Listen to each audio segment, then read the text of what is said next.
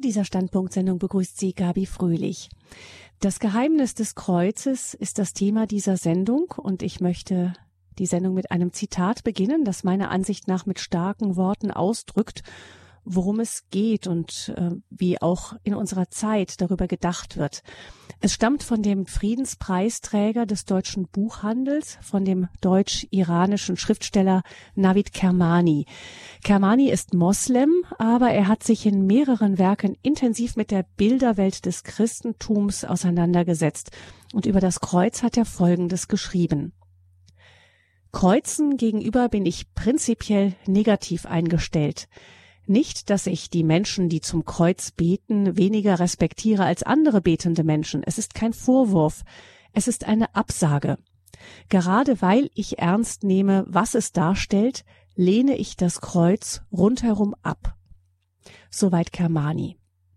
Er verwendet in dem Zusammenhang noch drastischere Formulierungen wie etwa Gotteslästerung, barbarisch und leibfeindlich.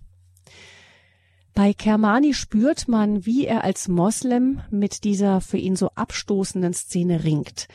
Gott selbst am Kreuz, blutig hingerichtet, hier der Sohn, der Vater schaut zu, der Heilige Geist, wo soll der dabei sein?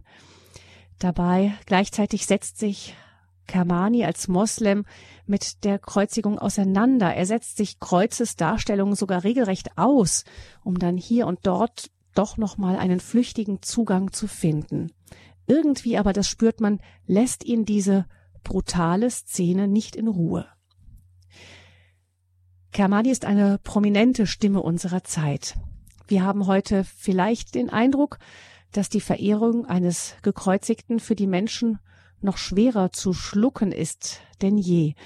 Aber im Grunde war es wahrscheinlich immer irgendwo so. Schon Paulus schrieb ja von der Torheit des Kreuzes. Das Kreuz, das Leiden, das stellt sich uns quer. Umso mehr, wenn wir selbst davon erfasst werden.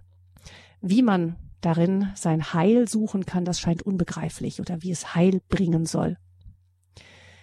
Vielleicht eröffnen sich uns heute ein paar Zugänge, wenn wir über das Geheimnis des Kreuzes sprechen und zwar mit Pater Hans Burb, er ist Palutinerpater, seit 35 Jahren ein gefragter Exerzitienmeister, seit 25 Jahren etwa Leiter des Exerzitienhauses Hochaltingen, auch in den Sendungen von Radio Horeb ganz regelmäßig zu Gast, entweder mit Vorträgen oder mit Predigten. Herzlich willkommen, Pater Burb. Guten Abend. Pater Burb, über das Kreuz und im Grunde über den Sinn des Leidens haben im Grunde ja alle Christengenerationen nachgedacht und versucht, eine Erklärung zu finden oder vielleicht mehr noch als eine Erklärung, eine Lösung, eine Auflösung äh, dieser scheinbaren Widersprüche. Wie ist das bei Ihnen persönlich? Hatten Sie irgendwann den Eindruck, jetzt habe ich es, jetzt habe ich es verstanden? Ja, ich glaube, wenn das nicht der Fall wäre, könnte ich nicht darüber reden jetzt. Mhm. Das ist eine Voraussetzung. Also es, es ist schon gut, dass man sich, manchmal sagt man ja, ein Geheimnis ist so geheimnisvoll, dass man am Endeffekt nie an eine Lösung richtig rankommt, aber ganz ist es so nicht. Nein, ein Geheimnis ist eine so große Wirklichkeit, dass wir sie mit unserem kleinen Verstand nicht durchdringen können. Wir kommen nicht an ein Ende. Das ist Geheimnis im Sinn des Glaubens. Nicht? Das ist eine, mhm. eine unwahrscheinliche Wirklichkeit, die ich nicht einfach dann ablehne, weil ich vielleicht noch gar keinen Pass, keinen, keinen Zugang habe, sondern wo ich mich bereit bin zu öffnen. Das Geheimnis muss sich mir offenbaren, nicht ich erforsche es. Mhm. Darum sagt Jesus, ich offenbare mich dem, dem ich mich offenbaren will. Und gerade auch das, das Kreuz Christi, das ist dauernd ein Widerspruch. Mhm. Viele sagen ja, dass wenn wann es dann selbst erlebt, dann, wenn man wirklich das Leiden auch am eigenen Leib einmal wirklich erfahren hat, dann äh, spürt man es noch einmal anders. Wie ist das bei Ihnen? Sie haben ja auch vom ja gesundheitlich nicht immer auf der nur goldenen Seite gelebt, sagen wir es mal so. Ähm, ist es dann doch noch mal anders, wenn man es selber erlebt? Ja, es wird halt zur Erfahrung. Das ist der Vorteil. Mhm. Nicht, aber das Kreuz ist ja nicht bloß im außergewöhnlichen Sinn erfahrbar, das ist in alt, alltäglichen Dingen ist es überall erfahrbar, wenn ich das will. Und es mhm. ist immer dort, wo sich eben zwei Linien kreuzen. Dort steht das Kreuz. Das mhm. heißt, wo der Wille Gottes sich mit meinem Willen kreuzt. Und je nachdem, in welche Richtung ich dann gehe, werde ich Erlösung mhm. erleben, erleben oder eben das Gegenteil. Das Geheimnis des Kreuzes ist jetzt der Titel dieser Sendung. Wir hören Ihnen erst einmal zu, Pater Buab, und ja. freuen uns, wenn dann danach noch etwas Zeit bleibt, mit Ihnen darüber ins Gespräch zu kommen. Aber jetzt zunächst einmal Ihre Gedanken zu dem Thema das Geheimnis des Kreuzes. Ja, liebe Zuhörerinnen und Zuhörer, ich möchte vor allem alle jene zuerst einmal ansprechen, die, wenn sie Kreuz hören, sofort sich einigeln oder sich wehren weil für sie das immer etwas ist, was gegen ihre Pläne geht und gegen das, was sie eigentlich als Glück und Seligkeit sich vorstellen. Ich möchte Sie einfach einladen und bitten, öffnen Sie sich einmal diesem Geheimnis und versuchen Sie mal ganz ehrlich einfach nur hinzuhören. Und ja, wenn Sie können, bitten Sie den Heiligen Geist, der Ihnen das erkennen lässt, in der Tiefe erahnen lässt, was wir rein mit den Sinnen nicht einfach begreifen können. Wenn Sie schon bevor im christlichen Bereich, also in der nachchristlichen, also in der Nachchristi-Zeit der ersten Kirche, die Verehrung des Kreuzes als Segenszeichen aufgebrochen ist, war es, vorher war es ein Zeichen des Fluches. So heißt es in Deuteronomium im fünften Buch Mose 21, 23, verflucht ist, während dem Pfahl gehängt wird. Auch in der nachchristlichen Empfindung, wie Sie es gerade vorher auch gehört haben von der Frau Fröhlich, äh, heute entdecken wir wieder eine ähnliche Beurteilung. Sie hören immer wieder Diskussionen, wo man das Kreuz aus den öffentlichen Räumen draußen haben will. Denken Sie an Europa, äh, Rat und so weiter, aber auch bei uns in unseren verschiedenen Ländern Deutschlands. Und wissen Sie, viele stoßen sich ja, an dieser Grausamkeit des Kreuzes mit der Darstellung eines gefolterten Leibes.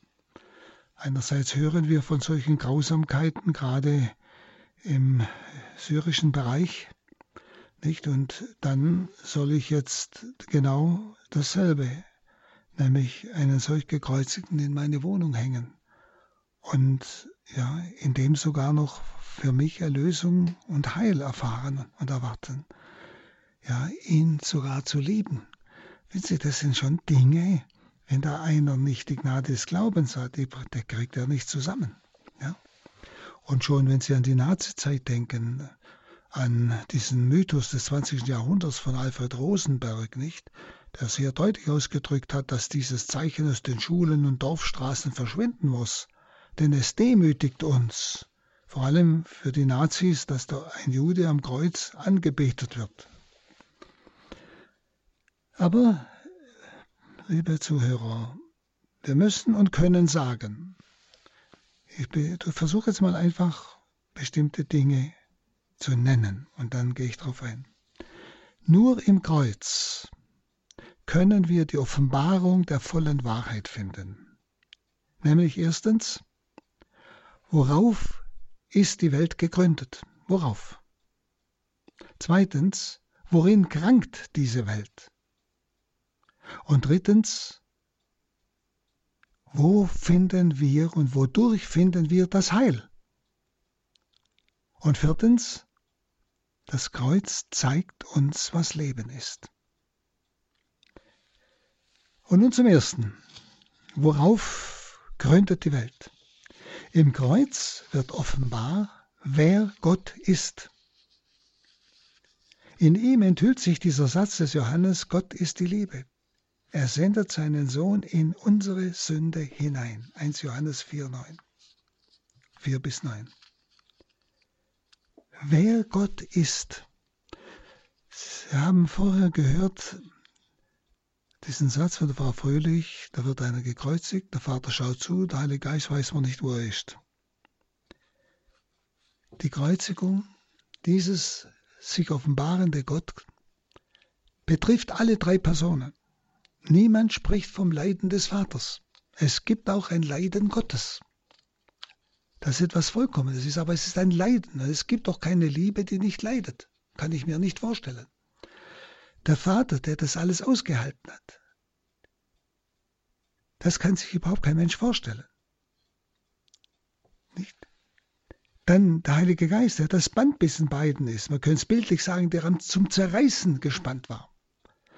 Der Geist, der ihn durch das Leiden trug, wie es im Hebräerbrief heißt. Alle drei Personen waren an diesem Geheimnis des Kreuzes Christi beteiligt. Ich kann keine Person ausschließen. Und ich kann nicht sagen, was ist das für ein grausamer Vater, der seinen Sohn hingibt. Im Sohn gibt sich der Vater hin. Der Vater hat diese Trennung, dieses, ich möchte fast sagen, für uns Unvorstellbare in Gott, dass da Sünde zwischen den Vater und den Sohn tritt, das können wir uns ja gar nicht vorstellen. Das hat er ausgehalten, das hat er angenommen, es hat er gewollt um meines Heiles willen. Lassen Sie mal diese Behauptung einfach stehen. Und denken Sie mal noch an einen für mich unheimlichen Satz bei Paulus in 2. Korintherbrief 5,21. Der Vater macht den Sohn für uns zur Sünde. Wissen Sie, der Sünder ist von Gott geliebt, aber die Sünde ist das Abscheulichste für Gott. Also der Vater hält es aus. Es, ist, es wird immer aktiv ausgedrückt, ist klar. Aber der Vater hält es aus, dass der Sohn für ihn eigentlich zur Sünde wird, zum Abscheulichsten. Wenn Sie dieses Leiden des Vaters kann sich kein Mensch vorstellen. Genauso das Leiden des Sohnes. Und ich glaube, dass das seelische Leiden Jesu auf diesem Bereich, wie es der Vater erleidet, viel größer war als das körperliche Leiden, das schon unwahrscheinlich war. Und so nimmt der Sohn, es geht ja jetzt um diesen ersten Satz, worauf gründet die Welt? So nimmt der Sohn die ganze Verkommenheit der Welt als sein Versagen in sein Herz hinein. Also auch ihre Verkommenheit und meine Verkommenheit hat er getragen, sonst wäre für mich keine Erlösung möglich. Wäre für mich das, was ich ersehne in meinem Herzen, Glückseligkeit, ewig, wäre nicht möglich. Wissen Sie, wir setzen falsch an. Wir kommen von uns her. Wir sind uns gar nicht bewusst, es geht ja um mich. Das hat ja der Herr und der Vater und der Geist ja für mich getan. Es ist ja eine Wahnsinnsliebe, wahnsinnige Liebe dieses Gottes zu mir, der sich selbst in so eine Grausamkeit riskiert. Ja, da muss man sich fragen, was ist überhaupt Sünde? Wenn Sie aber je weniger mir klar ist, was Sünde ist, umso weniger verstehe ich das Kreuz Christi. Aber wenn ich auf das Kreuz Christi schaue, dann muss ich mich zur Sünde stellen. Aber das, glaube ich, trennen viele. Oder sie haben kein Sündenbewusstsein mehr und sind sich gar nicht bewusst, warum Gott in eine solche Erniedrigung hineingeht, an meiner Stelle, an meiner Stelle. Also so offenbart sich im Leiden Jesu das Leiden und die Liebe des Vaters zu uns. Das Blut des Lammes, Blut ist das Zeichen der radikalen Hingabe und Weggabe. Das Blut des Bundes ist Zeichen dieser Liebe Gottes zu uns. Und dieses Bild heilt radikal. Und zwar so, dass wir in der Auferstehung, in unserer eigenen Auferstehung, seine eigene Herrlichkeit bekommen. Also das Erste. Die Welt gründet auf Gott, den Schöpfer der Welt, gründet auf diesem Gott, der die verlorene Welt wieder zu sich zurückgeholt hat, auf seine Kosten. Das ist das Erste, was das Kreuz mir sagt. Das Zweite, worin krankt die Welt? Im Kreuz kommt zum Vorschein, wer wir Menschen sind. Wenn Gott, der die unendliche Liebe ist, Gott der Dreifaltige, Wenn der in die Welt kommt als Mensch und in diese höllische Verspottung hineingezogen wird, nämlich ans Kreuz, dann stimmt doch mit der Welt etwas nicht. Dann stimmt doch mit uns Menschen etwas nicht. Denn sonst hätten wir doch diesen Gott der Liebe in dieser Welt ganz anders aufgenommen.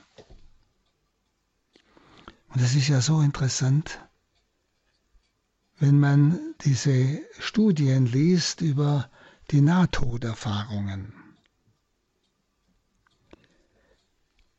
Wie alle, die diese Dinge erforscht haben, das sind ja schon viele, und es gibt ja sehr viele solche Erfahrungen auf Weltebene, die sagen alle, kein einziger, der zurückgekommen ist und die Erfahrung mit der Liebe Gottes gemacht hat, kein einziger, der nicht sein Leben verändert hat,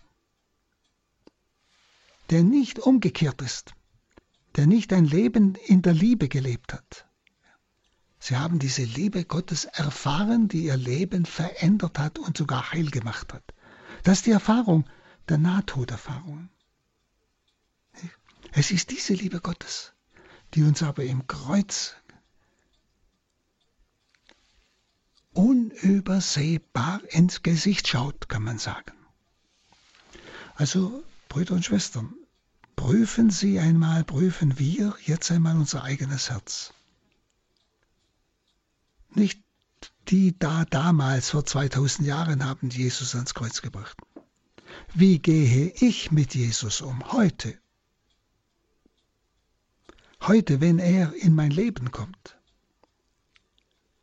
Erleben Sie nicht auch in sich ein solches Nein gegen diese Liebe, einen Widerstand gegen Gott? Schauen Sie, die Menschen, ich sage jetzt die Menschen, es ist ein großer Teil, glaube ich, kann man schon sagen, die denken heute, wie die Welt denkt. Sünde gibt es nicht. Es gibt höchstens einen Lapsus, einen Fehler, hat Dummheit gemacht. Aber kein Mensch weiß mehr, was Sünde ist, was das ist, was zwischen Gott und dem Menschen da passiert, was da zerstört wird und wie eine Sünde sich ausbreitet. Wenn ich einen Menschen ablehne, hat es Wellenbewirkungen. Dieser Mensch, das kann man beobachten, wird genauso wieder zu anderen Menschen ablehnend wirksam. Das ist wie so eine Wellenbewegung. Nicht? Wo wir einfach uns mal überlegen, wie nehme ich Gott auf? Höre ich auf seinen Willen? Glaube ich überhaupt, dass sein Wille Heilswille ist, dass er mein Heil will? Spüren wir nicht in uns die Versuchung der Schlange zur Ursünde, zu diesem Sein wollen wie Gott? Wir wollen uns nicht diesem Gott unterordnen. Wir wollen nicht unsere Schuld vor diesem Gott bekennen. Wir fühlen uns nicht schuldig vor ihm. Wir haben da einen Fehler gemacht, aber was ist das schon? Wir haben diese Versuchung in uns zu diesem selber bestimmen wollen, was gut und böse ist. Ja, heute sieht man das anders. Heute lebt man anders. In der ganzen Sexualmoral, in allen anderen, in der Liebe, in der Beziehung zu den Menschen, was die Liebe angeht, im Geschäft, in überall. Heute ist das anders. Nichts ist anders. Das, was heute anders ist, das zerstört die Menschheit. Das erleben wir doch hinten und vorne. Wer traut noch wem? Wissen Sie, auch in uns steckt dieses Nein, das Gott die Lanze ins Herz stößt. Und das Kreuz zeigt uns, wer der Mensch ist, wozu der Mensch fähig ist. Wenn Sie und da mal ganz ehrlich in sich hineinschauen, das Kreuz offenbart mir, wer ich bin. In diesem Sinn. Aber das dürfen Sie ruhig selber weiterdenken. Und das Dritte, Es zeigt, worauf, wodurch die Welt heil wird. Das Kreuz eröffnet dieser zerstörten Welt auch einen Weg des Heiles. Und dazu müssen wir heute sehr radikal umdenken, wenn wir glauben wollen, dass im Kreuz das Heil ist, wie es Paulus in 1 Korinther 1.18 sagt. Schauen Sie die Märtyrer. Früher oder jetzt, denken Sie, die ganze Nazizeit, Kommunistenzeit und jetzt erst recht im Osten. Sie wissen ja, dass jede fünf Minuten heute ein Christ für seinen Glauben umgebracht wird. All fünf Minuten. Die Märtyrer haben ihr blutiges Martyrium zu allen Zeiten mit einer inneren Freude angenommen. Das kann man sich nicht erklären. Die haben alle Angst gehabt, wie wir auch. Aber in dem Augenblick kommt eine göttliche Kraft. Und zwar, weil es für sie die Liebesantwort auf die Liebe Gottes war. Die Liebe zu Gott war die stärkere in ihnen als die Liebe zum Leben. Wir erleben das ja in unseren Tagen von verschiedenen Zeugnissen. Und Jesus lädt uns ja zu dieser intimen Gemeinschaft mit sich ein, wenn er bei Markus 14, 22 sagt, bei der Eucharistie, nehmt hin, das ist mein Leib, das ist mein Blut. Er will ganz eins werden mit uns. Es ist das Geheimnis des Kreuzes. Er, der unendlich Heilige, geht in mich Unheiligen ein, um mich zu verwandeln von innen her.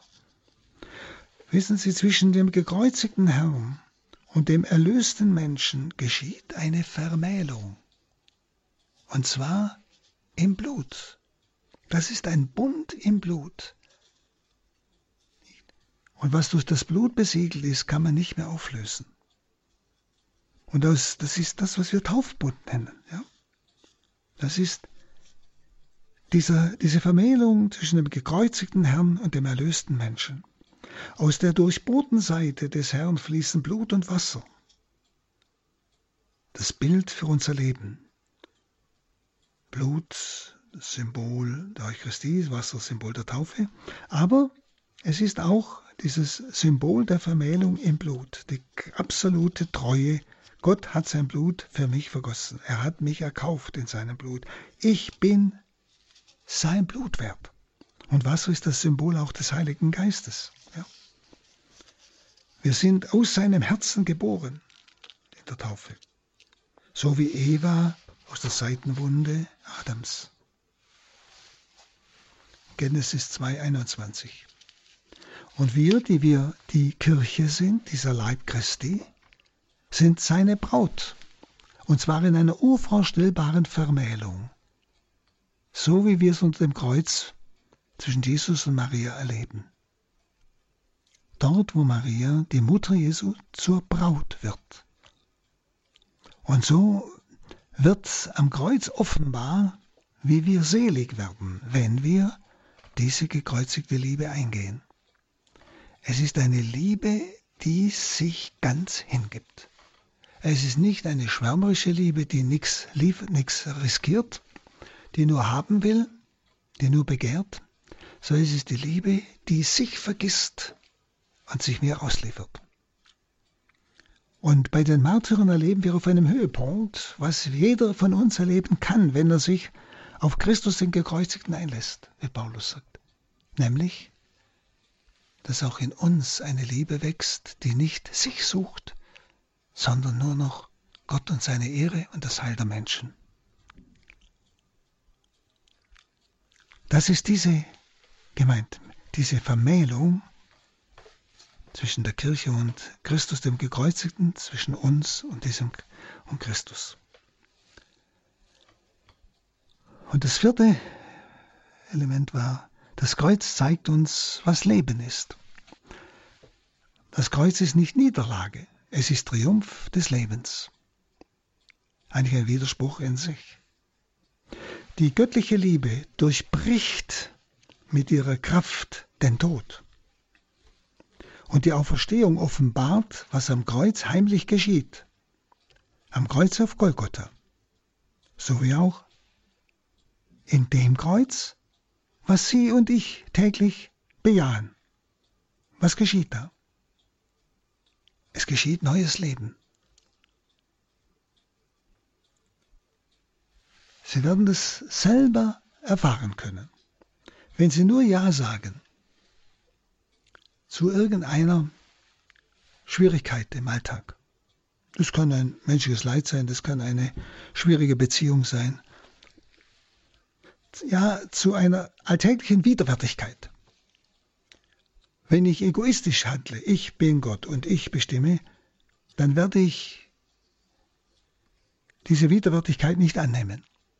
Ich werde mich dagegen wehren. Und was bringt es ihnen? Unlust und Unzufriedenheit. Das können Sie selber erfahren. Wenn ich aber sage, Herr, aus Liebe zu dir, ich sage Ja zu dieser Widerwärtigkeit, aus der Liebe zu dir. Es ist ein sich weggeben. Es ist ein sich verschenken. Dann werden Sie wieder etwas erfahren. Leben. Die Frucht des Geistes. Friede, Freude, Zufriedenheit. Immer wenn Sie sich, ich sag's mal ganz simpel, überwinden, das ist ja immer ein Kreuz.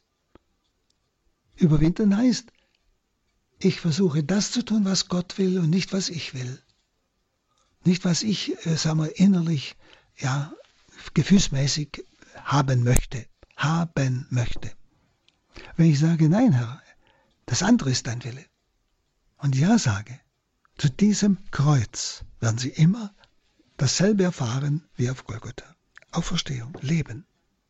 Wenn Sie es nicht tun, wenn Sie Ihrer Lust und Laune nachgehen, werden sie nie tiefen inneren Frieden haben. Sie werden im Moment geschwind vielleicht ein Lustgefühl haben, also ein, weiß ich was, ein Erfolgsgefühl haben. Aber nichts Bleibendes, nichts Tragendes. Wenn es vorbei ist, ist es vorbei. Ja?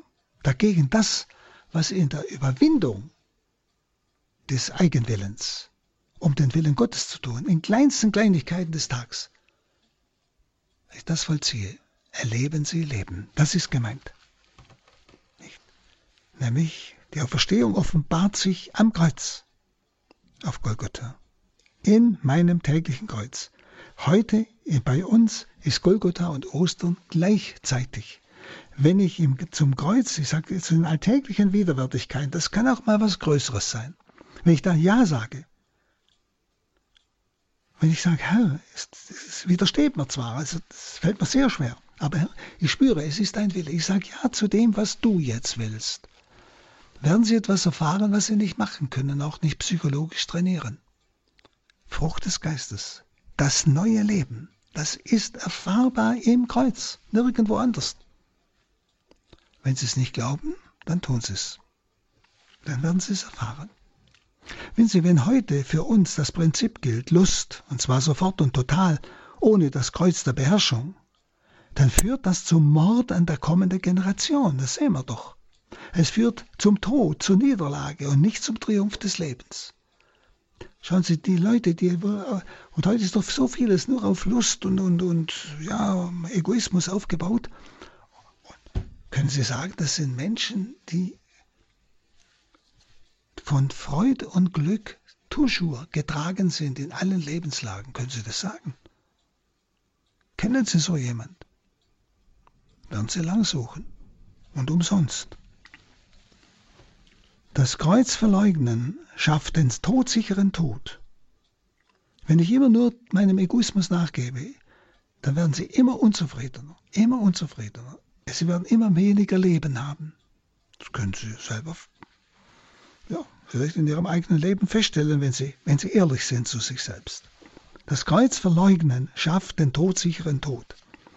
Wenn Leiden und Sterben nicht mehr zu umgehen sind, also wenn der Mensch tatsächlich an die Grenze des Todes kommt, dann kommt es zur Entscheidung. Dann hört alles Verdrängen von Scheitern endgültig auf. Jetzt muss ich mich entscheiden, ja oder nein. Und darum haben so viele nur, nur Angst vor dem Tod, nur Angst. Sie haben nie gelernt, Ja zu sagen zum Kreuz. Und der Tod ist das, was meinem Leben am meisten entgegensteht.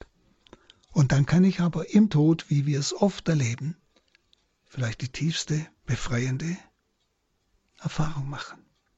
Das, was dann Gott gibt, was eben Leben ist, das im Kreuz geboren wird. Im Philipperbrief 2, 6 bis 8 wird uns die Erniedrigung Jesu geschildert. Er, der in Gottes Gestalt war, entäußerte sich, erniedrigte sich und war gehorsam bis zum Tod.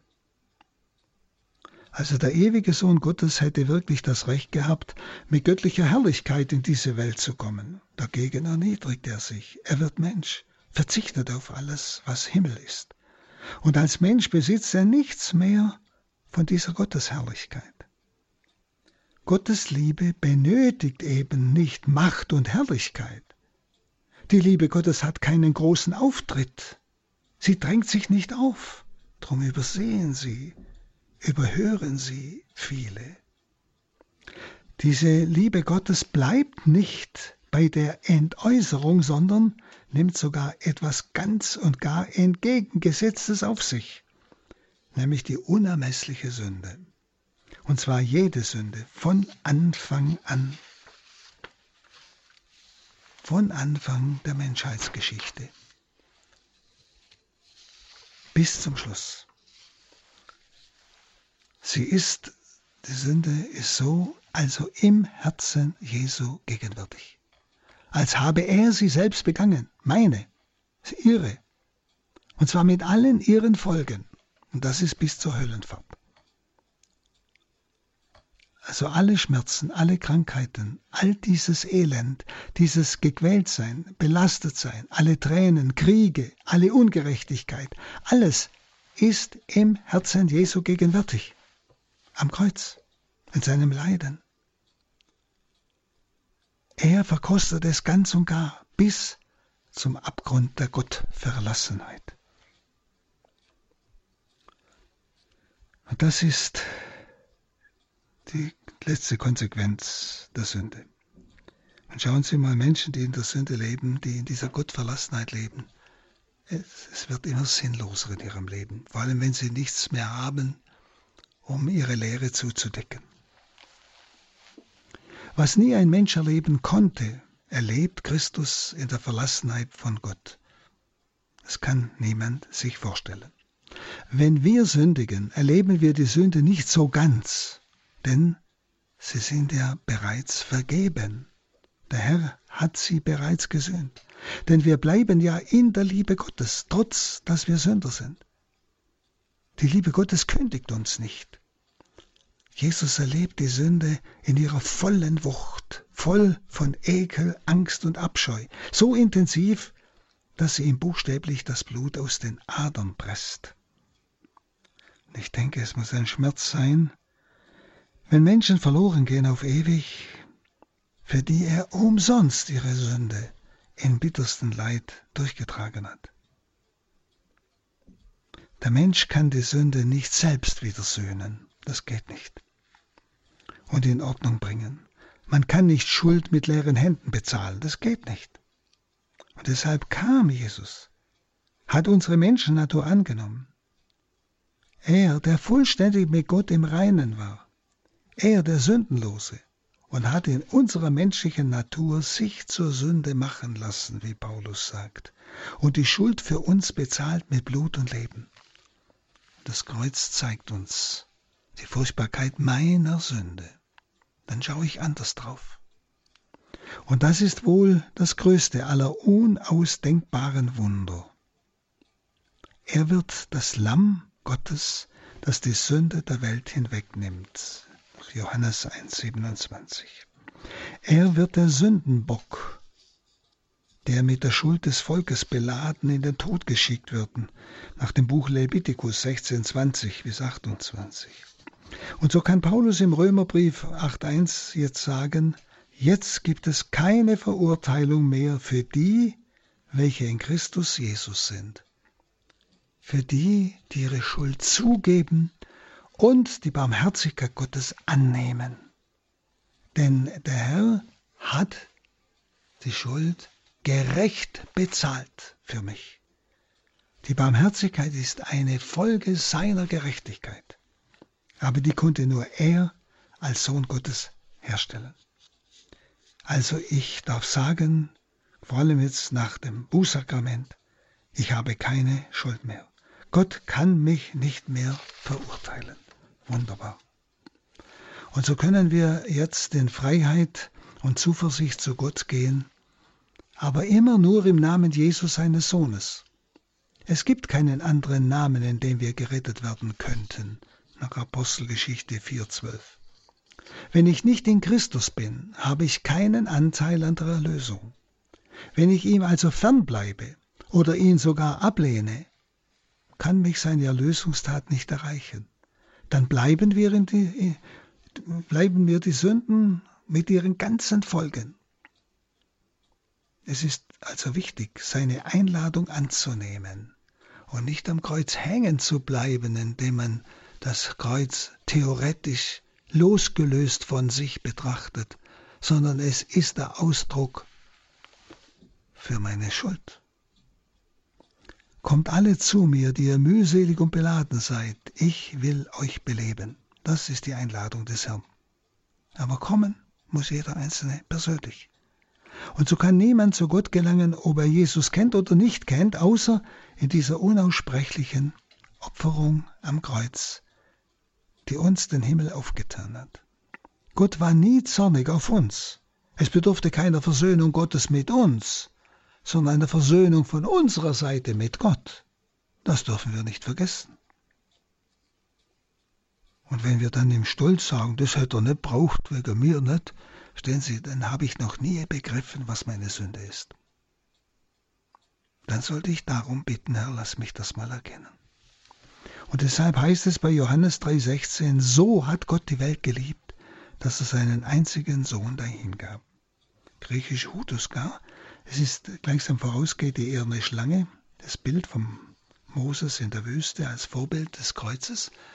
Das heißt, so, das gleichsam zeigt Johannes auf das Kreuz. Wenn du wissen willst, wie Gott die Welt geliebt hat, dann schau auf diesen gekreuzigten Gott am Kreuz. Es heißt nicht, so hat Gott die Welt gehasst, dass er ihn hingab, sondern geliebt. Der Vater liebte in seinem Sohn die verlorene Menschheit. Und der Sohn antwortet auf diese Liebe des Vaters, indem er das Kreuz auf sich nimmt und die Schuld seiner Brüder und Schwestern auf sich nimmt, nämlich unsere. Und so ermöglicht er uns den Zugang zum Himmel. Der Vater sehnt sich nach dem, nach dem Menschen, der ihm entlaufen ist. Er ruft ihm zu, wo bist du? Und Jesus nimmt diesen Ruf, diese Liebe des Vaters auf und sagt, ich gehe. Und stellvertretend für diese Menschen will ich einen Zugang wiederfinden für sie zu dir, Vater, damit deine Liebe ankommt. Und so ermöglicht er uns den Zugang zum Himmel und sein verwundetes Herz heilt, durchgöttlicht jetzt uns. Und die Frucht seiner Erlösung ist die Ausgießung des Heiligen Geistes. Das ist die Frucht des Kreuzes, die Ausgießung des Heiligen Geistes, so wie Pfingsten ja nach Kreuz und Auferstehung kommt. Und so können wir jetzt göttlich mit Gott leben, göttlich mit Gott leben. Wir können ihn schauen, indem wir mit seinem Sohn vereint sind. Und so bekommen wir durch Christus Zugang zum Herzen des Vaters. So haben wir Zugang und Eingang in das Allerheiligste wie es im Hebräerbrief 4,16 heißt, in das Herz des Vaters, in das Allerheiligste, in die Herrlichkeit des Himmels, wenn wir im Namen des Sohnes kommen. Deshalb äh, einmal noch drei Schritte. Erstens, für uns ist wichtig, dass ich mich öffne im Glauben. Zweitens, dass ich sein Erbarmen annehme. Und drittens, dass ich meine Sündenlast, mein Scheitern zugebe. Und viertens, dass ich mich ihm anvertraue, angelobe. Und fünftens, im Glauben mich ihm zuwende und in meinem Herzen bekenne, du bist es und du allein, der mich retten kann. Das ist der eine Schritt. Der zweite Schritt ist keine Angst vor dem Tod. Denn der Tod ist der Höhepunkt unserer Hingabe an Gott, unsere eigentliche Geburt für das neue Leben. Und auch da ist es interessant, vielleicht haben Sie mal Gelegenheit, so etwas zu lesen von diesen Nahtoderfahrungen, nicht? Wie wie die dann, wenn sie zurückkommen sind, sich sehnen nach diesem Licht, nach dieser Liebe, die sie erfahren haben von Gott her. Wo der Tod dann nur noch dieser Übergang ist. Das Evangelium berichtet uns bei Matthäus 27, 51, dass zur Todesstunde Jesu der Vorhang im Tempel zerriss. Er hat das Allerheiligste abgeschlossen. Der, Tempel, das, der Vorhang hat das Allerheiligste, in das der hohe Priester nur einmal im Jahr hinein durfte und sonst niemand. Der zerriss. Das ist eine unheimliche Symbolik. Und mit diesem, und der hohe Priester durfte ja wie gesagt nur einmal im Jahr hinein mit dem Opferblut der Tiere. Das ist die Symbolik. Und mit diesem Blut des Bundes besprengt der hohe Priester dann die Bundeslade und das Volk im Alten Testament. Es war also wieder ein wunderbares Vorbild für das, was am Kreuz geschah. Als Jesus starb, zerriss der Vorhang. Jetzt ist für alle Menschen, alle, die Christus annehmen, das Allerheiligste offen. Für alle zugänglich. Wir können hineintreten in das Herz des Vaters, könnte man sagen. Wir können Gott begegnen. Der Hebräerbrief 10,20 sagt, der eigentliche Vorhang ist das Fleisch des Leibes Jesu, das ja zerrissen wurde durch das Leiden mit der Lanze geöffnet. Sein Leib, der nun aufgerissen ist, in allen Wunden, ist der Vorhang, der jetzt zerreißt. Durch sein durchstochenes Herz, wie es Johannes 1934 beschreibt, wird der Zugang, wie gesagt, zum Vater eröffnet. Und zugleich auch die Symbolik im Tempel, dass der Vorhang zerreißt bei dem Erdbeben, das ja beim Tod Jesu war. Durch den zerrissenen Leib Jesu strömt nun die Liebe Gottes uns zu und lädt uns ein, durch die offene Türe in die Herrlichkeit des Himmels einzutreten. Das Herz des Erlösers ist die Wohnung Gottes, das Zelt Gottes unter den Menschen, wie es im Psalm 27,5 heißt. Hier dürfen wir eintreten, wie es der Hebräerbrief sagt. Ihr seid hinzugetreten zum Berg Sion, zur Stadt des lebendigen Gottes, zum himmlischen Jerusalem, zu Tausenden von Engeln, zu einer festlichen Versammlung, zur Gemeinde der Erstgeborenen im Himmel, zu Gott dem Richter aller, zum Mittler eines neuen Bundes, zu Jesus und zum Besprengungsblut, das mächtiger ruft als das Blut Abels. So Hebräerbrief 12, 22 bis 24. Eine wunderbare Schilderung. Da sind wir jetzt gerufen, hinzuzutreten. In diese Fülle. Hätte Jesus auch nur eine einzige Sünde nicht auf sich genommen und damit gesöhnt, hätte ihn der Vater nicht auferwecken können. Und er hätte auch nicht in den Himmel auffahren können. Dass Jesus auferstanden ist, ist das leuchtende göttliche Zeichen, dass der Vater die Sühne aller Sünden angenommen hat, die ihren und die meinen. Sonst ist das nicht eine unheimliche Gewissheit für mich. Ich weiß, dass wenn ich meine Schuld einsehen bekenne, er mir gerade im Sakrament der Versöhnung alles vergibt. Es ist gerecht gemacht durch sein Leiden. Jesus hat die Schöpfung aus seiner Liebe gleichsam neu als eine neue Schöpfung hervorgehen lassen und in die Herrlichkeit des Himmels umgewandelt. Wenn ich also in Jesus bin, wie es Paulus immer wieder ausdrückt, und damit durch ihn Vergebung empfangen habe, darf ich wissen, was Jesaja 1,18 schon sagt.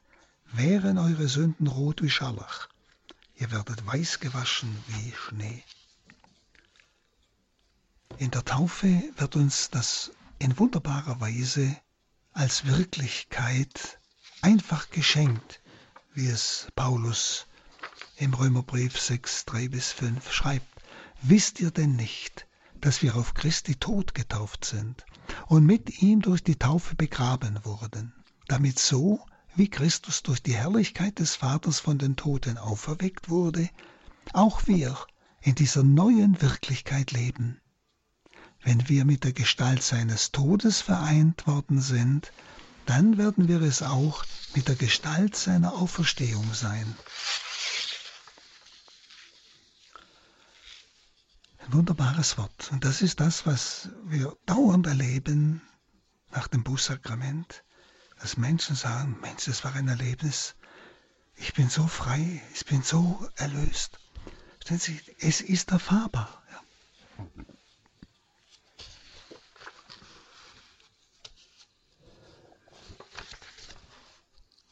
Und vielleicht noch ein dritter Gedanke ist, dass wir aufhören sollten, Gott zu verdrängen. Wissen Sie, es ist schmerzhaft, wie manche Menschen, auch Leute der Kirche, mit dem Wort Kirche umgehen, als ob das so ein besserer Kaninchenzüchterverein auf fromm wäre. Sie wissen überhaupt nicht mehr das Geheimnis der Kirche, des Leibes Christi. Denn ohne diese Kirche gibt es kein Heil. Das Heil geht durch den Leib Christi, durch die einzelnen Glieder, in dem Maß, wie wir Ja sagen, zum Augenblick, zum Willen Gottes im Augenblick. Ja, das, was wir tägliches Kreuz wieder nennen. Zu allen Unannehmlichkeiten auch, genauso. Dadurch strömt unaufhörlich diese Erlösungsgnade zu allen Menschen durch uns. Das ist das Geheimnis der Kirche. Das ist nicht irgendwie so eine, ein Club von Leuten, ne? die nennen sich so und die anderen nennen sich anders. Ja? Nein, das ist etwas, ein lebendiger Organismus, durch den Christus seine Erlösungsgnade vom Haupt durch den Leib, der wir sind, in die Welt gibt. Und Sie sehen oft nur noch diese Menschen, auch oft in der Kirche, eine rein menschliche Institution in dieser Kirche. Und dabei ist sie doch das Geheimnis Jesu selbst. Die Kirche ist die ganze Fülle Christi, schreibt Paulus, die ganze Fülle Christi. Und die ganze Heilige Schrift von Anfang bis zum Schluss zeigt uns ein Liebeswerben Gottes um seine Braut. Jesus gleichsam ist im Schoß Mariens eingegangen. Sie hat ihn empfangen vom Heiligen Geist bei Matthäus 1,19. Und so ist auch Jesus in den Schoß seiner Braut der Kirche eingegangen, nach Epheser 5,20 und 32. Und diese Empfängnis Mariens in Nazareth ging immer tiefer. Das sehen wir bei Johannes 2,4 in Kana und dann unter dem Kreuz 1926 und folgende. Und zwar bis Maria unter dem Kreuz sein Opfer mittrug. Es heißt nach der Kreuzigung, nach dem Tod Jesu wurde Jesus vom Kreuz tot abgenommen und in den Schoß seiner schmerzhaften Mutter gelegt. Also, der Opferleib Jesu wird Maria in den Schoß gelegt. Was heißt denn das? Maria ist das Urbild der Kirche. Mit ihr identifiziert sich die Kirche. Und das Kreuzesgeheimnis und die Vollmacht, das zu vollziehen, dieses Kreuzesgeheimnis, ist in den Schoß der Kirche gelegt. Das ist die Eucharistie. Die Kirche hat dieses Geheimnis und diese Vollmacht empfangen, so real wie Maria Jesus empfangen hat vom Heiligen Geist in Nazareth. Und seit Pfingsten trägt die Kirche Christus in sich. Sie ist die ganze Fülle Christi, nämlich alle seine Offenbarungen sein ganzes Wesen, seine priesterliche Vollmacht zu opfern, zu binden, zu lösen. Siehe Matthäus 16, 19 oder Matthäus 18, 18 oder Geheime Offenbarung 1, 18. Alles, der ganze Christus, ist der Braut Kirche, so wie unter dem Kreuz Maria, in den Schoß gegeben. Aus der Kirche allein strömt das Licht der göttlichen Offenbarung in die ganze Schöpfung. Denn nur sie, die Kirche, trägt Jesus im Schoß Maria als Mutter der Kirche und mit ihr die Kirche bilden ein einziges Geheimnis. In Maria beginnt die Kirche als Urbild und in jedem Getauften breitet sich dieses Geheimnis zu der einen Braut aus, die immer wieder neu empfängt, gebiert, ist die Braut des Lammes. Nach Offenbarung 21.9. Die sind wir, die Kirche. Und denken wir an das Wort des heiligen Cyprian der kann Gott nicht zum Vater haben, der die Kirche nicht zur Mutter hat. Und da nur die Kirche Jesus in ihrem Schoß trägt, kann nur sie die Eucharistie als ihr eigenes Opfer darbringen.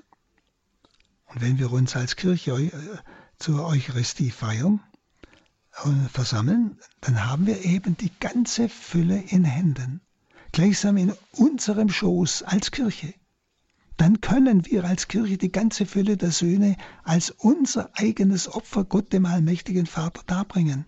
Für die ganze Welt. Aber denken wir daran.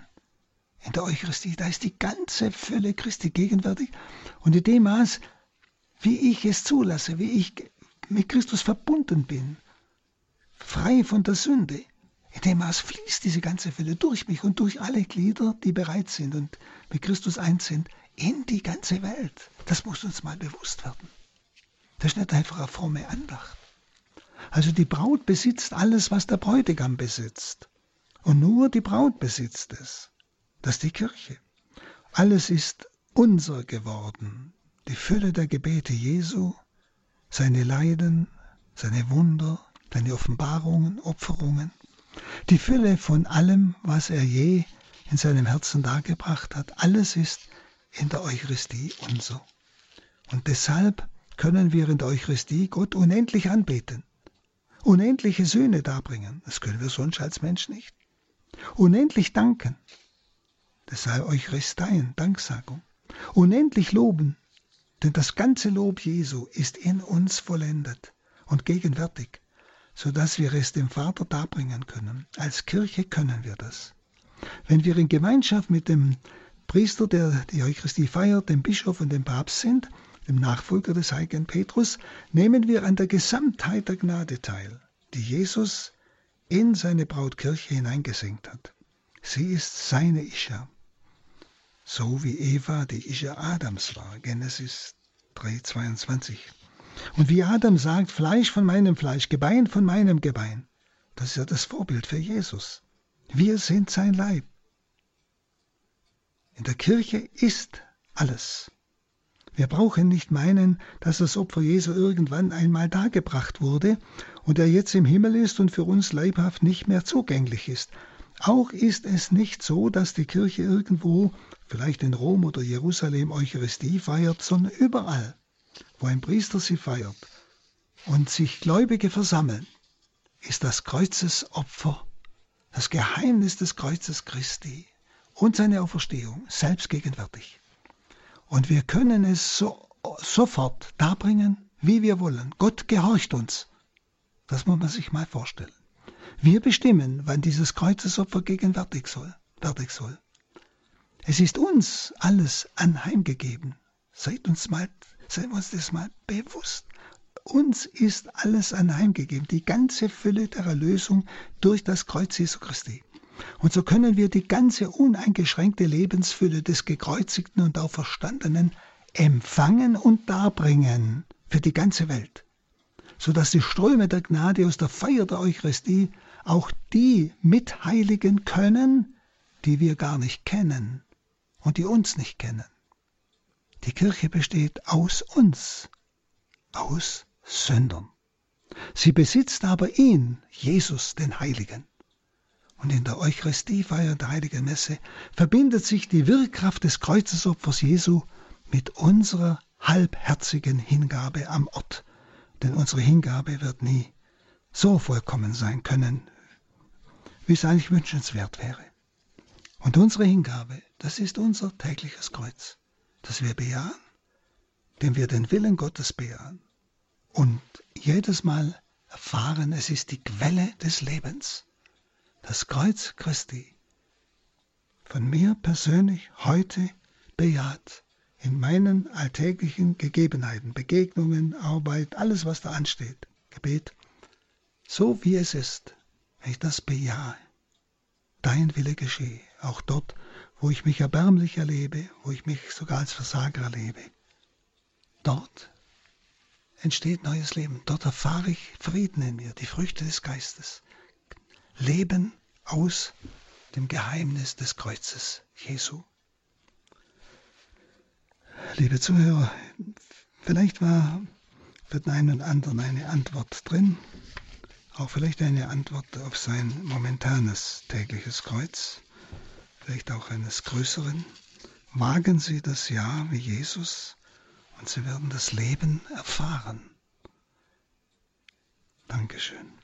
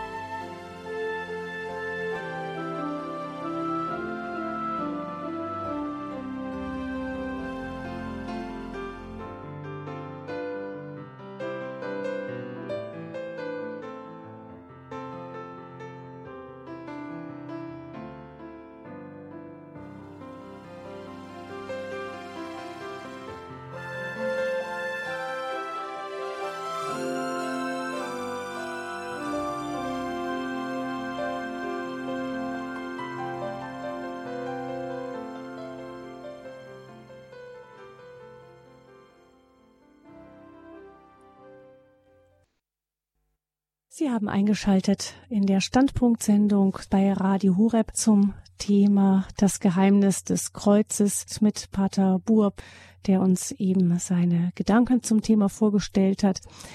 Pater Burb, nochmal herzlichen Dank für Ihren Vortrag.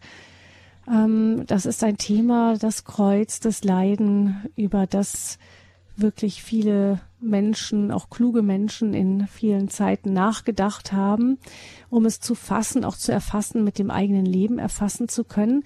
Es gibt so Fragen, die dennoch sich immer wieder stellen. Ähm, Sie haben es kurz gestreift, aber eine ist zum Beispiel da, da werde ich immer wieder mit konfrontiert, deshalb stelle ich sie Ihnen jetzt auch nochmal. Da heißt es dann immer wieder, Jesus hat für unsere Sünden bezahlt, aber warum musste er denn bezahlen? Hätte Gott nicht uns einfach auch so die Sünden erlassen können? Das heißt, viele Menschen tun sich schwer mit dem Begriff Sühne. Sie fragen dann, was hat der Vater denn davon, dass Jesus leidet? Ich meine, davon wird ja nichts besser am Ende. Was antworten Sie darauf? Diese Menschen vergessen, dass Gott nicht bloß barmherzig ist, sondern gerecht. Wenn er nicht gerecht wäre, wäre er nicht Gott. Und zur Gerechtigkeit gehört, was ich am Anfang gesagt habe, dass eine echte ja, Söhne für die Sünden geleistet wird. Die Barmherzigkeit Gottes ist eine Folge seiner Gerechtigkeit. Also mhm. Jesus war bereit, diesen gerechten Preis zu bezahlen.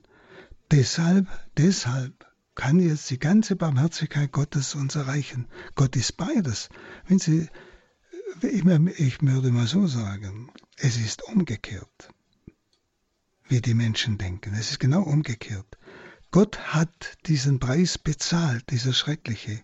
Und wir sehen nicht ein, wie billig wir unsere Sünde loswerden. Wie billig wir die Barmherzigkeit Gottes bekommen im Bußsakrament zum Beispiel.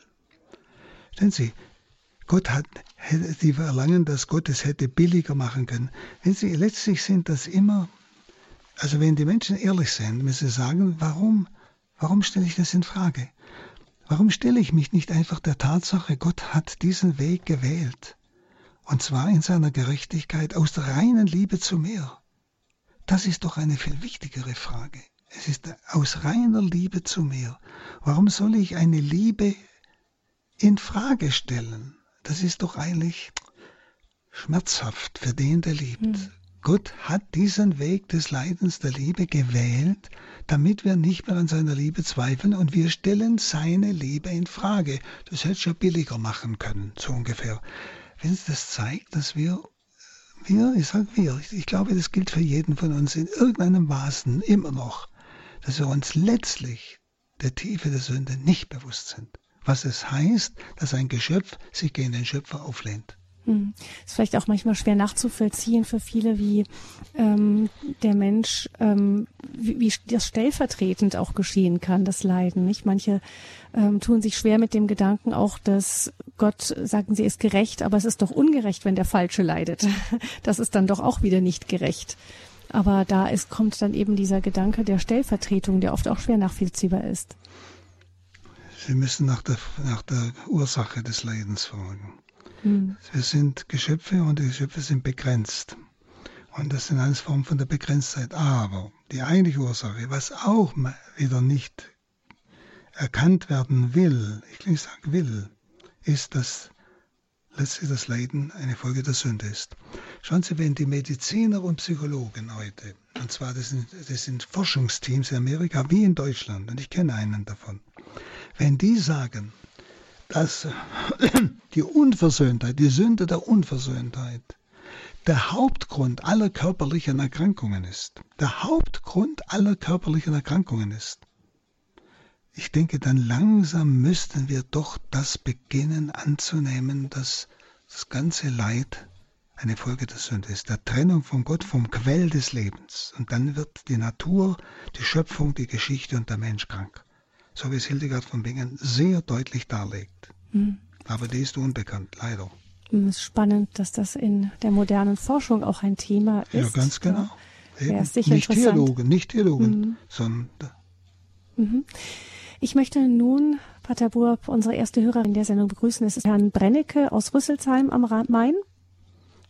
Ja, guten Abend. Guten Hier Abend. Ist Brennecke aus Rüsselsheim. Ich möchte hinweisen auf die Novene zur Barmherzigkeit und zwar der zweite bis sechste Tag. Dort gibt es Veränderungen im Verben. Da diktiert Jesus, heute führe mir alle Priester und Gottgeweihten zu, tauche sie ein in meine abgrundtiefe Barmherzigkeit. Und jetzt kommt eine Änderung der Zeit. Sie gaben mir die Kraft, mein bitteres Leiden durchzustehen.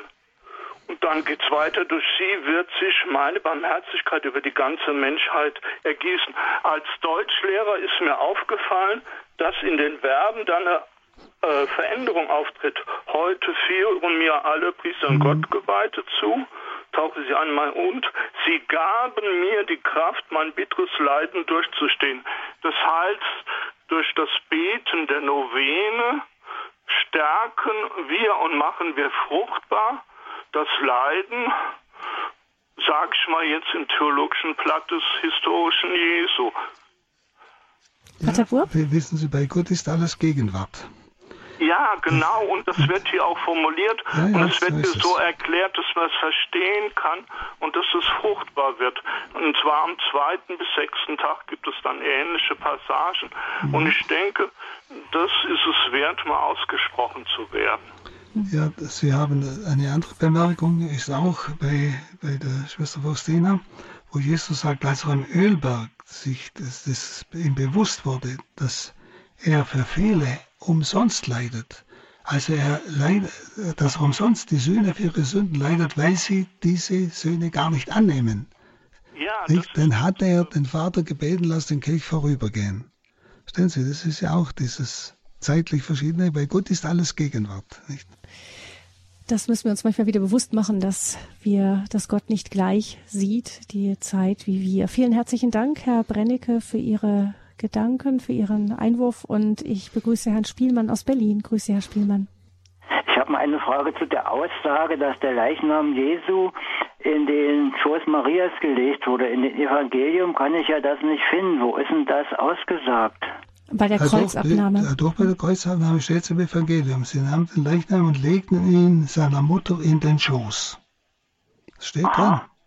Oh, dann muss ich das nochmal nachlesen. Ja, das wäre gut. Ja. Und dann habe ich nochmal eine Frage zu dem Leid. Wir leben ja hier in der westlichen Welt kaum im Leid um Jesu willen, aber die verfolgten Christen, die so unendlich leiden, warum müssen die gerade leiden, obwohl die oft viel treuer sind als wir? Ja, vielleicht gerade deshalb, weil sie so treu sind. Verstehen Sie, ein Leiden, das nicht bejaht ist, das ist nicht erlösend. Liebe kann man nicht zwingen, Liebe kann man nicht fordern. Sie, sie, es kann nur in Freiheit angenommen werden. Aber wissen Sie, äh, es wäre vielleicht noch gut, auch sich klar zu sein, es geht nicht nur um so ein äußeres Leiden, das ist, das, das ist der Höhepunkt, sondern es geht um unser alltägliches Ja zum Kreuz, diese alltäglichen Widerwärtigkeiten, verstehen Sie? Ja, ja. jeden Tag gibt es so viele Unannehmlichkeiten kleinster Art. Und selbst wenn ich dort Ja sage, ist das bereits die Vergegenwärtigung des Opfers, des Kreuzesopfers Christi und die Gnade fließt in die Welt. Verstehen Sie? Darum ja. ist so wichtig, dass der, das Alltägliche, so wie es jeder erlebt, dass er das, das Kreuz in seinem Alltäglichen entdeckt und bejaht und weiß, jetzt wird es fruchtbar, jetzt kommt Leben, auch in ihn selber, aber auch für die Welt. Ja? Mhm. Also nicht bloß an, es ist gut, dass Sie es sagen, nicht bloß jetzt an diese außergewöhnlichen Formen ja, ja. der Opfer denken, sondern jetzt sind ja wir angesprochen, wo ist das in meinem Leben? Mhm. Dass wir fruchtbar werden. Es ist so wichtig, dass wir fruchtbar werden für die Kirche von heute, für die ganze Welt. Ja, ja da muss ich Ihnen auch zustimmen. Dann recht schönen Dank für Ihren Vortrag und für Ihre Antwort. Mhm. Danke. Dankeschön, Herr Spielmann. Alles Dankeschön. Gute nach Berlin. Einen gesegneten Abend noch. 089 517 008 008 ist die Nummer zu dieser Sendung über das Geheimnis des Kreuzes mit Pater Hans Buab aus Hochaltingen. Und Frau Schwarz hat diese Nummer gewählt. Sie ruft aus dem Odenwald an. Grüß Sie, Frau Schwarz. Ja, grüß Gott, guten Abend. Guten also Abend. ich bin begeistert für Ihren, äh, Ihren Vortrag und ich möchte bitte, bitte, dass Sie sich mitfreuen, denn der Heilige Vater, unser Papst, hat ja, Franziskus, hat ja heute auf dem Petersplatz verkündet, dass er ein Geschenk den Menschen macht, einen, einen äh, kleinen Rosenkranz und die, die äh, Medaille vom Barmherzigen Jesus. Also ich bin sowas von glücklich. Und da Sie ja auch das drüber schon geschrieben haben und ich schon viele, viele Jahre praktisch, also ah, darauf direkt zittere, dass das an die Weltöffentlichkeit kommt. Und der erste Mann, der jetzt gesprochen hat, hat ja auch von der Novene gesprochen. Und das möchte ich ganz liebevoll unterstützen und Ihnen danken für Ihren priesterlichen Einsatz für ihr Priester sein und also ich ich bin so glücklich, dass ich gar keine richtigen Worte finde. Jesu, Jesus, ich vertraue auf dich. Danke für Ihren Beitrag. Bitte schön. Dankeschön, Frau Schwarz. Ja. Alles Gute Ihnen ja. auch. Ja, danke. Den Odenwald und. Danke, danke, danke für das Priestertum, das Jesus für uns gelitten hat. Ich mhm. habe heute, ich habe heute vieles erfahren. Danke, lieber Pater Burg. Ich war mit Ihnen auch in Manobello und in Loretto und ich habe gedacht, ach, ich muss jetzt still sein, sonst, sonst mhm. sage ich Blödsinn. Dankeschön, Frau Schwarz. Dankeschön. Alles Gute Ihnen in den Odenwald. Herzliche Grüße und wir kommen ins Saarland zu Frau Meersmann. Grüß Sie, Frau Meersmann. Ja, grüß Gott. Grüß Gott. Pater Burg, ich denke jetzt auch aus meiner Alltagserfahrung, die größte oder was ich als größte Schwierigkeit erfahre, ist einfach mit dem mit dem Willen, dass das Ego immer wieder das Ego loszulassen und das sich lieben lassen, die Liebe anzunehmen. Das ist äh, das ist das, was ich immer so als Wissen Sie, wenn Sie sich darum bemühen und trotzdem sagen, manchmal funktioniert es nicht, dann ist das auch ein Kreuz. Verstehen Aha. Sie? Dass, dass ich mein, mein Nichtsvermögen, das ist ja ein Leiden der Liebe, kann man sagen. Der lebende Mensch, der es ja entsprechend leben möchte, das dem Herrn auch ausdrücken möchte und dann immer wieder an seine Grenzen stößt nicht, äh, und versagt, dass ich dann mein Elend Gott gebe. Ja. Das ist dann, das ist vielleicht das fruchtbarere Kreuz. Es ist interessant, Jesus sagt mal zur Schwester Faustina, du hast mir noch nicht alles gegeben. Das ist ja, ich habe doch alles gegeben, wir haben nichts mehr. Das heißt, du hast mir nur das gegeben, was sowieso mir gehört, was du sowieso von mir hast. Aber dein Ureigenstes, das hast du behalten. Und das ist deine Sünde. Das ist das Ureigene, das ist das, was wir selber fabrizieren. Verstehen Sie, das ist ein wunderbarer Gedanke. Den darf ich ihm auch geben. Ja? Praktisch die Verletzung, die uns Eva zugefügt hat, wenn ich es jetzt bildlich nehme, können wir ihm auch noch geben. Das können wir alles, vor allem unsere eigenen. Mhm, okay. ja, sehen. Sie, unsere eigene Begrenztheit, Verletztheit, Sündhaftigkeit, das ist ja ein Leiden der Liebe, nicht für den Menschen, der das ernst meint. Und das ist etwas wunderbar Kostbares. Auch das kann ich wiedergeben. Es gibt keinen Abfall, wenn man alles verwertet im Reich Gottes. Mhm. Danke. Bitte. Dankeschön, Frau Messmann. Alles Gute Ihnen und wir begrüßen eine Hörerin, die uns aus Speyer anruft, ohne ihren Namen zu nennen. Herzlich willkommen. Ja, guten Tag, guten, guten Tag. Abend. Äh, ich habe mich sehr gefreut über den Vortrag von Paderburg und möchte sagen, äh, dass ich in meinem Leben äh, zuerst eine große Enttäuschung erlebt habe, äh, als ich einen Mann kennenlernte, der Priester wurde. Und äh, es war dann alles so auf und ab gegangen. Ich habe manchmal gedacht, ich werde mal heiraten oder ich werde auch nicht heiraten. Und äh, äh, es ist nie richtig gewesen. Und äh, ich bin aber immer äh, in der Kirche treu geblieben und habe äh, die Sakramente empfangen und habe mir daraus Kraft geschöpft. Aber ich habe das Kreuz sehr deutlich gespürt und eigentlich sehr lange gespürt.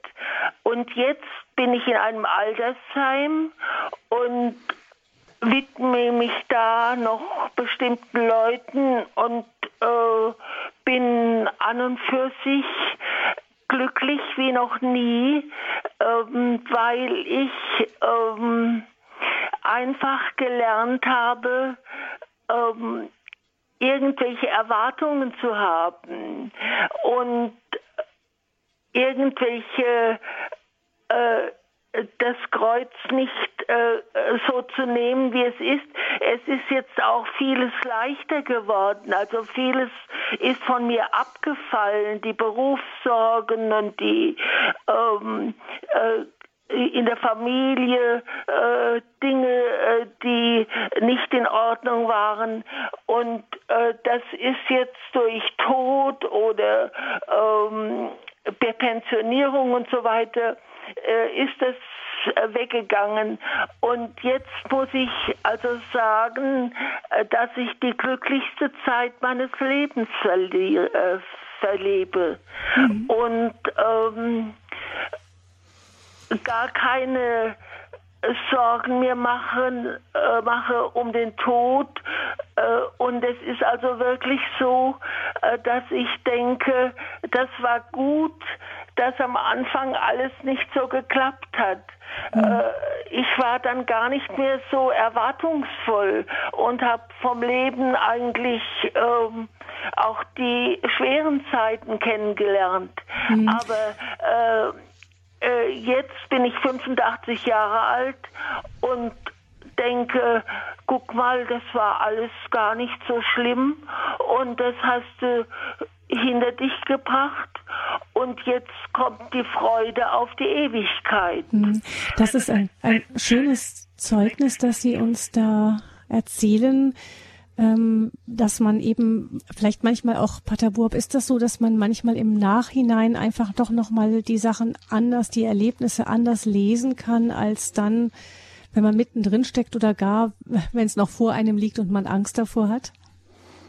Eigentlich natürlich. Wenn man im Nachhinein ein bisschen Durchblick bekommt, dann ist, wird alles etwas heller.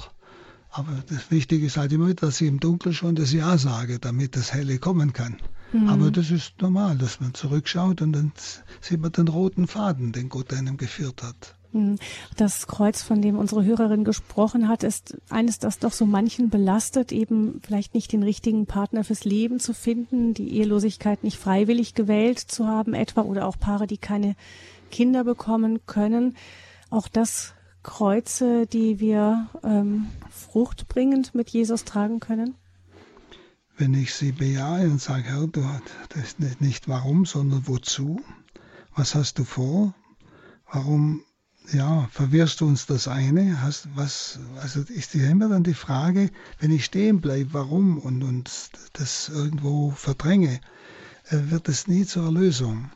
Wenn ich aber sage, gut, es geht jetzt nicht, dann, wenn ich dann das Ja sage, ja, ich bin einverstanden, jetzt will ich hören, was du vorhast. Mhm. damit ich dann erkenne, was, wofür soll ich jetzt leben? Ja, wofür bin ich jetzt da? Dass ich den neuen Sinn wahrnehmen kann. Aber das kann ich erst, wenn ich die Situation bejaht habe. Mhm. Nicht? Und dann, dann kann auch wirklich diese innere Freiheit kommen. Solange ich immer noch hoffe und suche und suche, solange komme ich nicht, bin ich immer in der Unruhe. Nicht? Und, und meistens verpasse ich den, den Tag. Ich verpasse das heute, wenn ich dauernd in der Zukunft lebe, ob das oder jenes kommt oder nicht kommt. Hm. Manche Menschen haben vielleicht Scheu, dieses Ja zu sagen, weil sie sagen, wenn ich dann aufhöre zu kämpfen, dann kann das, wonach ich mir sehne, ja niemals eintreten. Also es ist, klingt wie ein Stückchen Resignation oder Kapitulation. Also um bei dem Beispiel zu bleiben, ich kenne Ehepaare, die also mit Gewalt ein Kind wollten und es kam keins.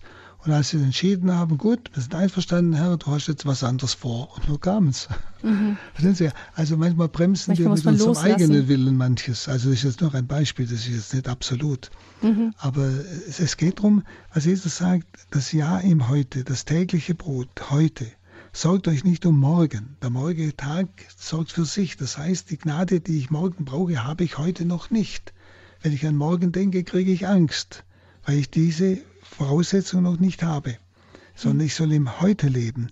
Und deshalb, wenn jemand dort im Morgen lebt, kommt es, kommt's, dann verpasst er so viel auch an Freude, an Glück im Heute. Das ist das Problem. Hm.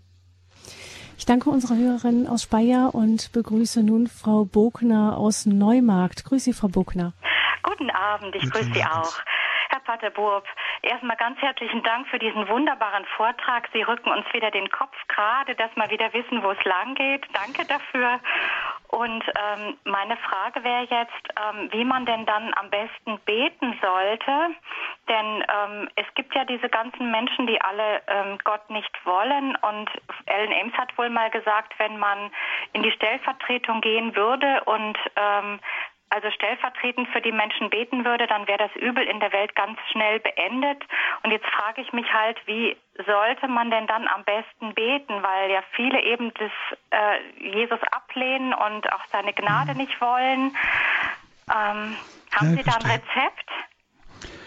Äh, was heißt Rezept? Aber es ist ein Organismus. Ich täte Ihnen rate, immer wieder auch Gott stellvertretend für diese Menschen Vergebung bitten für ihre Sünde, die sie selbst nicht bereuen. Wir können stellvertretend füreinander eintreten. Das ist das eine. Und das andere ist, dass Sie, wenn Sie jetzt diesen Weg gehen der Nachfolge, einfach das Ja zu den alltäglichen Widerwärtigkeiten, also das tägliche Kreuz auf sich nehmen, der ist mein Jünger, sagt Jesus. Also die ganz alltäglichen Dinge, die mit Berufung und Beruf und so weiter gegeben sind, dass ich da hellhörig werde und dass ich einfach das Ja dazu sage, dann strömt die Gnade ganz von selber. Das ist ein Organismus von Christus dem Haupt durch mich, durch mein Ja. Das ist, aus dem Kreuz kommt immer Erlösung, kommt immer Gnade. Wenn ich Ja sage zu Widerwärtigkeiten, das ist ein Kreuz. Dann fließt Gnade zu diesen Menschen. Sehen Sie, das ist, das, das ist der Organismus. Ich kann selbstverständlich für Sie weiter bitten, aber ich würde Ihnen auch raten, wenn Sie zum Beispiel kommuniziert haben und Christus in Ihnen, oder auch wenn Sie im Gebet sind, dass Sie gleichsam diese, diese Liebe Gottes, die er Sie Ihnen zuwendet, durchfließen lässt. Dass die ganze Fülle des Heils durch Sie durchfließt, nicht behalten, auch nach der Kommunion, nicht die Fülle behalten, sondern Herr, lass es jetzt fließen zu all den Menschen, die dich nicht kennen. Ja, also so, so also einfach an diesen Organismus denken. Sobald ich das Ja, wenn ich mit Christus verbunden bin, gibt es nichts mehr, was ich tue, was nicht gnadenwirkend ist. Und fließt zu diesen Menschen. Gnadenwirkend heißt immer heilwirkend bei denen, die jetzt offen sind, die jetzt bereit sind, das anzunehmen, irgendwo auf der Welt. Wenn Sie diesen Heilsorganismus, den müssen wir ernst nehmen. Und in dem Maß, wie ich mit Christus verbunden bin und wie ich das Ja vor allem das Ja sage zu den alltäglichen Kreuzen. Ja, ich sage es gern so, damit man weiß, was gemeint ist.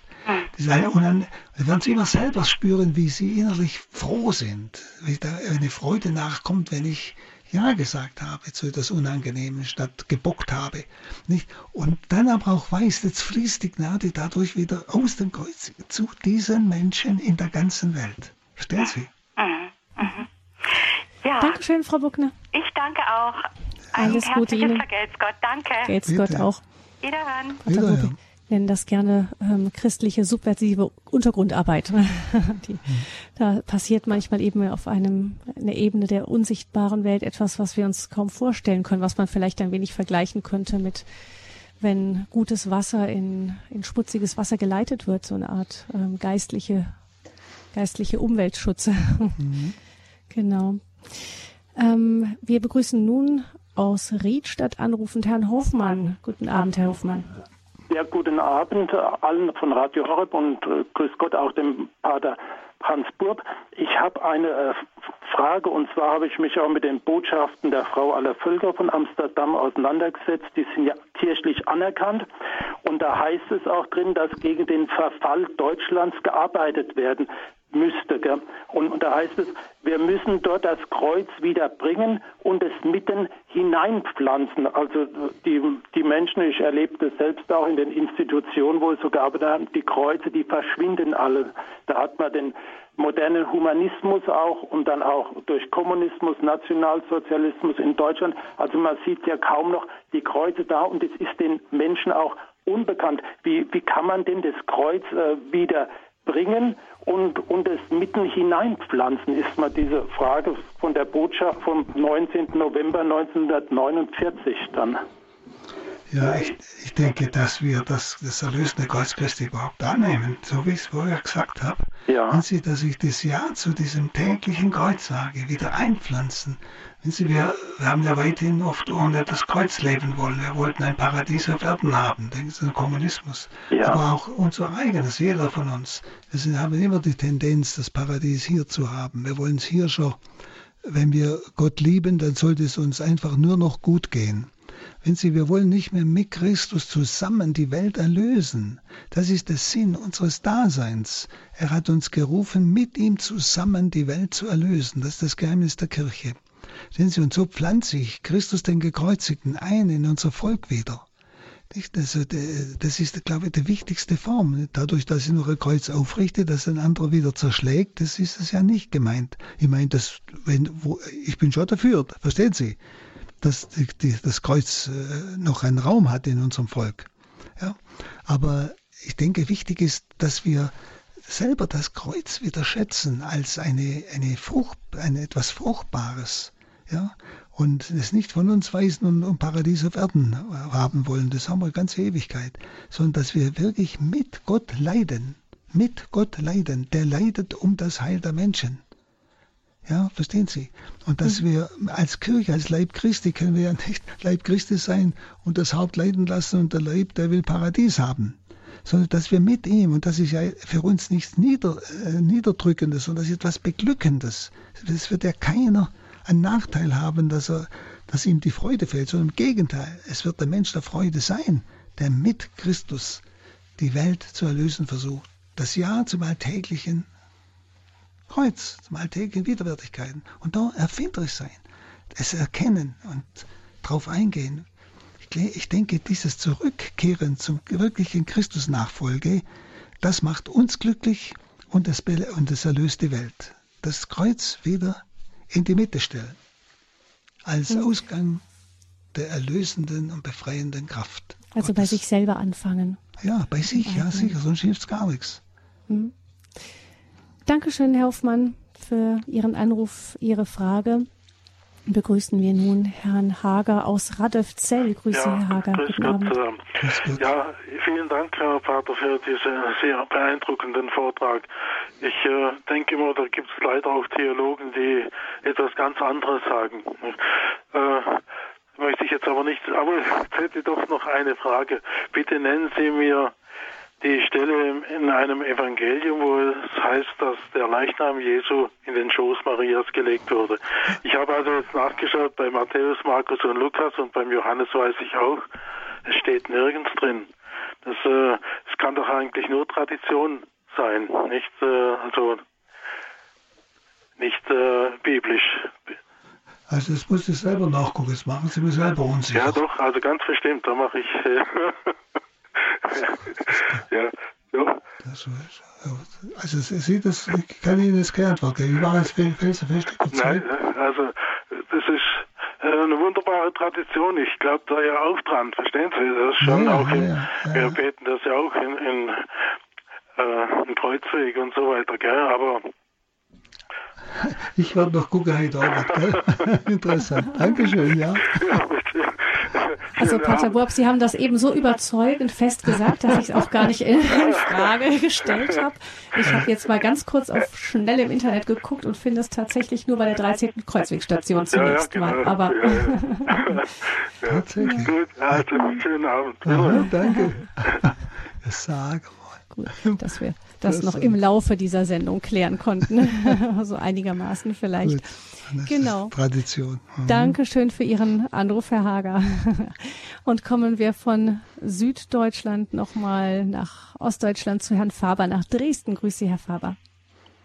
Guten Abend. Guten Abend. Ich habe auch eine Frage. Dieser benediktinische Leitsatz Ora et Labora bedeutet doch wohl auch, sinngemäß beten und leiden, also sich mühen und plagen und nicht arbeiten im weltlichen Sinne, äh, womit man ja heute immer die Erwerbstätigkeit beschreibt. Denn das ärgert mich maßlos, dass man das, äh, dass man das so falsch aus meines Erachtens auslegt und darlegt, diesen Satz. Äh, es ist schon das gemeint, es ist schon die Arbeit gemeint, wissen Sie?